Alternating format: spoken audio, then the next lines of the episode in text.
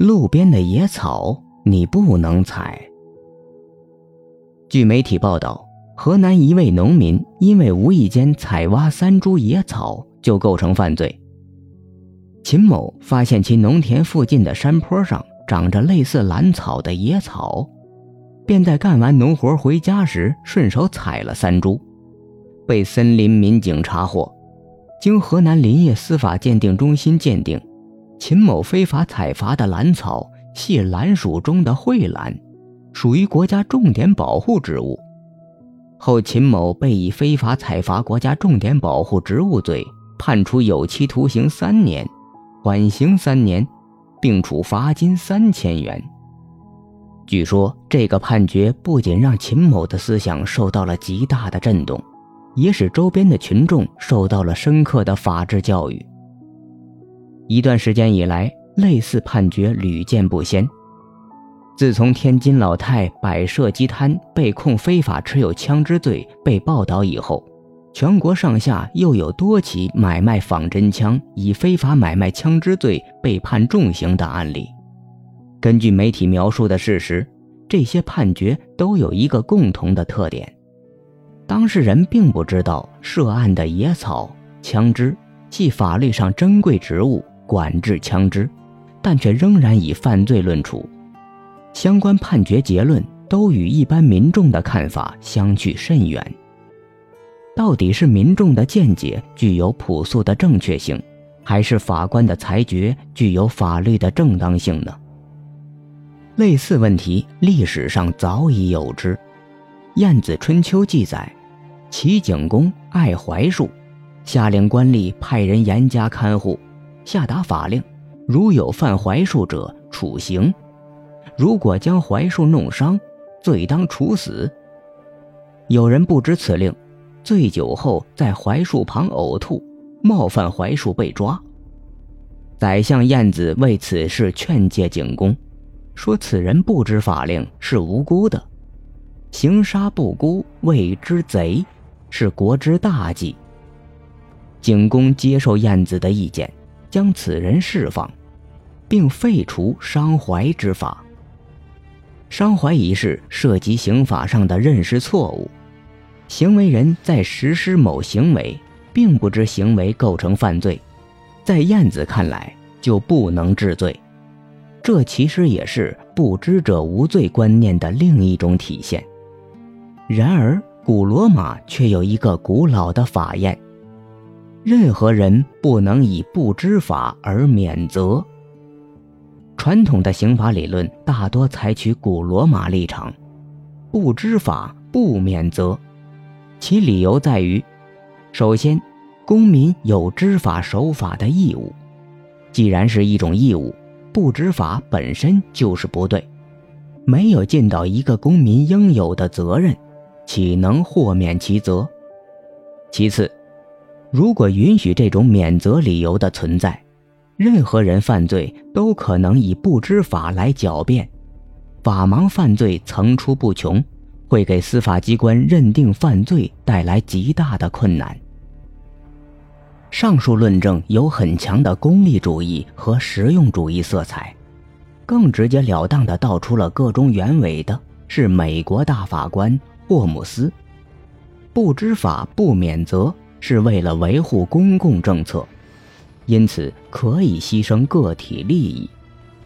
虽然有些犯罪人的确不知自己触犯法律，但如果允许这种免责的理由，那将鼓励人们对法律的漠视，而不是对法律的尊重和坚守。这些辩解看似言之凿凿，但却与人们生活经验相抵触。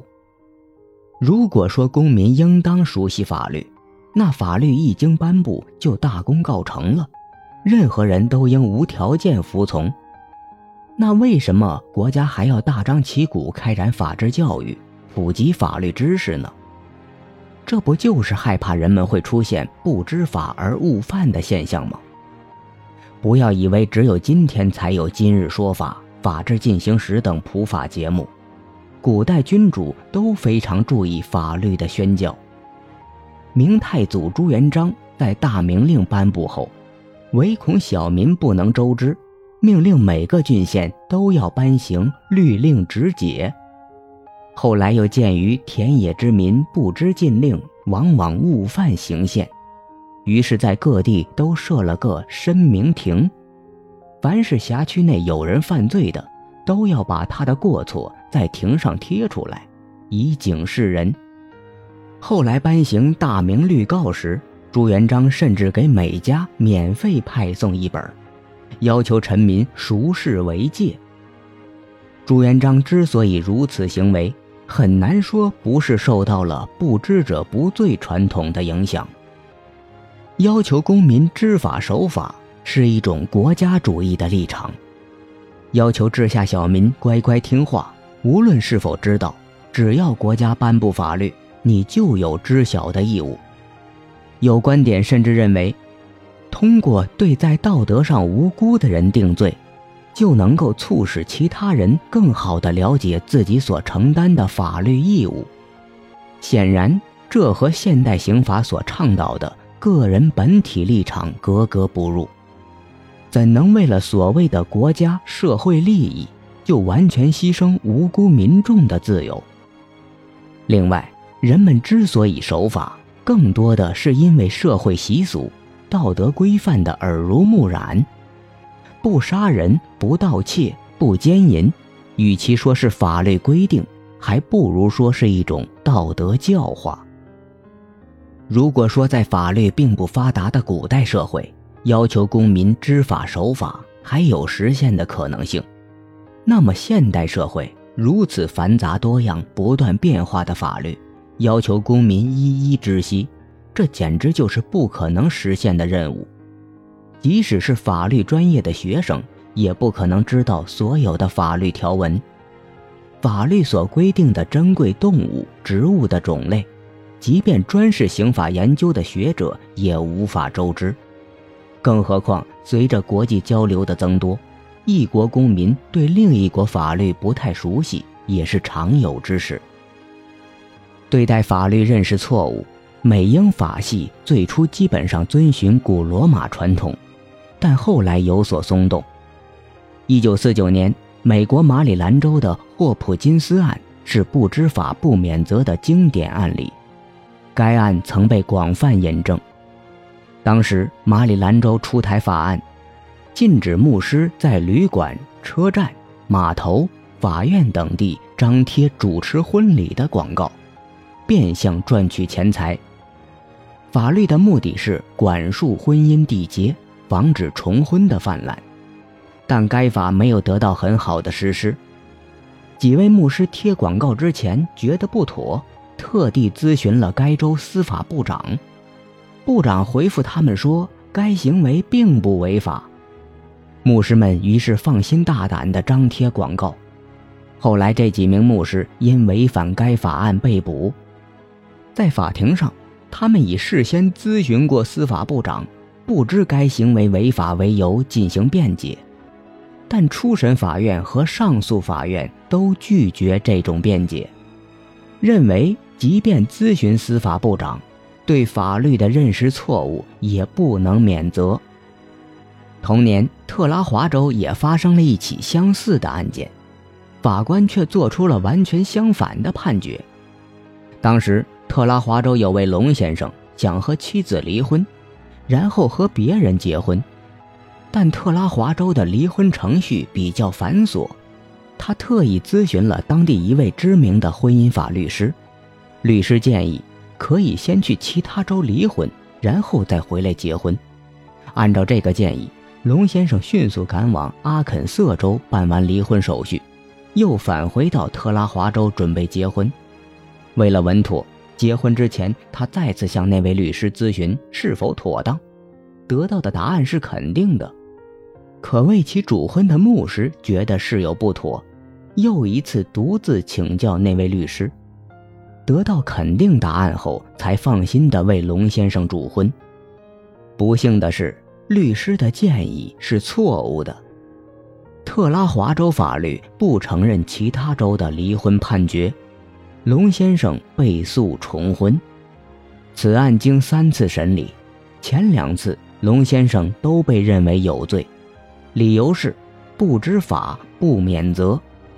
但特拉华州最高法院却推翻了前两次判决，认为龙先生重婚罪不成立。上述两个案件引发了人们对传统规则的反思，人们开始觉得严格遵循“不知法不免责”的做法并不一定恰当，可能对被告太过严苛。一九六二年，美国法学会出台的《模范刑法典》。对传统规则给出了一些例外，认为有两种情况可以免责：一种是官方原因所导致的法律误解，行为人之所以不知道法律，是因为听信了向司法判决、行政命令或者其他负有解释、执行法律职责的机关及其官员的意见；另一种是法律无从知晓。如法律尚未公布，或者没有合理的生效。在法律认识错误问题方面，大陆法系的德国走的是最远的、最为彻底。一九七五年，德国刑法典第十七条明确表明自己的立场：行为人行为时没有认识到其违法性，如果该错误认识不可避免。则对其行为不负责任。如该错误认识可以避免，则可减轻处罚。按照德国法律的规定，无论是霍普金斯案还是龙先生案，都不构成犯罪，因为行为人对于法律的认识错误是不可避免的。我很欣赏德国的做法，用可避免原则。来处理法律认识错误，可以最大限度防止情与法的冲突，让人合理安排行为。人们遵纪守法，靠的是日积月累的道德教化，而不是空洞的法律说教。法律的指引功能，最终要通过人类的日常行为规范来实现。人们不闯红灯。不是因为《道路交通安全法》如是规定，而是因为经过多年的教育和实践，红灯停，绿灯行已经成为我们的行为准则。但如某人从小生长在边远山区，从未见过汽车，也没有见过红绿灯，很难想象此人初到城市会在红灯时停下脚步。一般人的日常行为规则。就是认识错误可否避免的判断标准。对于正常的城市人，如果乱闯红灯导致交通事故，然后说自己不知道这个交通规则，这说不过去，因为认识错误是可以避免的。但对从未见过红绿灯的人来说，初犯这种错误可能是无法避免，没有必要处罚。但是犯过一次错误，经过制止再闯红灯，那就不能原谅。笔者在美国访学期间，曾与朋友驾车出游，经过金门大桥收费站，排队车辆很多，而旁边车道车辆很少。道前收费站立一大牌，上书“速通”。我隐约记得加州交规规定，一车载客三人可免交过桥费。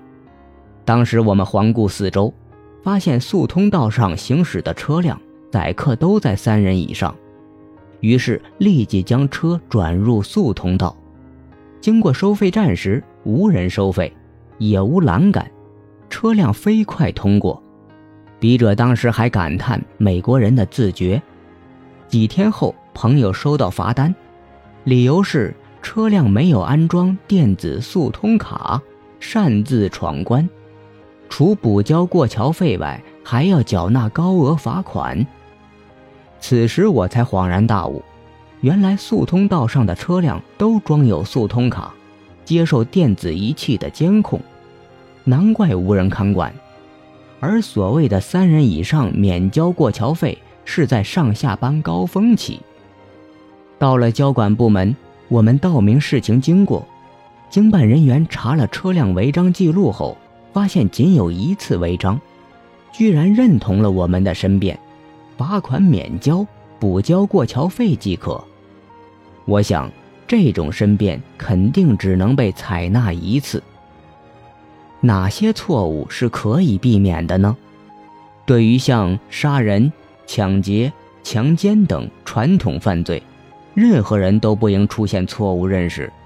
这种犯罪都具有明显的道德过错，认识错误是可以避免的。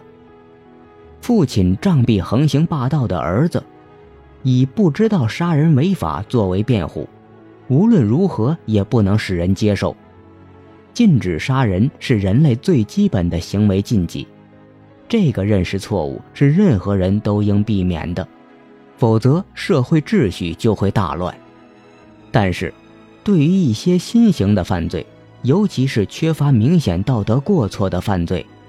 如果普罗大众都很难避免出现认识错误，这种错误当然就可以否定行为人的罪责。作为免责理由，法律上的认识错误可能被滥用，导致有人假装不知法律，逃避惩罚。应该说，这种现象无法避免。任何法律注定存在漏洞，但若因此就废除该项规定。这有点因噎废食，因小失大了。沿用传统的“不知法不免责”的确可以防止类似法律漏洞，但却在另一方面造成了更大的法律漏洞，无辜民众可能受到不应有的刑事处罚。对于犯罪，国家没有必要如临大敌，放纵少数犯罪分子，总比放纵刑罚权要安全得多。恶意滥用此种免责理由的人总是少数，而且通常只限于轻微的犯罪，诸如故意杀人、放火、劫机等严重犯罪的人，即使他们以此为辩解，也不可能被接受。再说，即便滥用，也不过一次，下次再犯，当然无法原谅，没有必要睚眦必报，给人一次犯错的机会。方能彰显国家的气度。当然，法律也应尽可能的弥补漏洞。一种可行的办法是，对于法律上的认识错误，举证责任由被告人承担。如果被告人提不出充分的证据来证明自己无法避免出现认识错误，那么他就要承担对其不利的法律后果。这种做法。可以在国家追诉犯罪和保障公民自由两个价值中达到平衡。法律是道德的载体，它永远不能忽视民众朴素的道德情感。无论是立法还是司法，如果缺乏道德的支持，其正当性都值得怀疑。对于道德所认可甚至鼓励的行为，法律没有必要穷追不舍。总之，如果一种法律上的认识错误民众无法避免，这种认识错误自然可以排除罪责，否则将是民众无法承受的法律重担。假如媒体的描述与事实没有出入，那么无论是采摘野草的农夫，还是摆射击摊的小贩，都不能以犯罪论处，对其即便科以缓刑，仍然是错误的。不知者无罪，不仅是一种古老的智慧，更是深藏于你我心中的普遍共识。还是用晏子的话来结束本文：行杀不辜，谓之贼，国之大忌。往前一步是黄昏，退后一步是人生。风不平，浪不静，心还不安稳。一个岛锁住一个人，我等的船还不。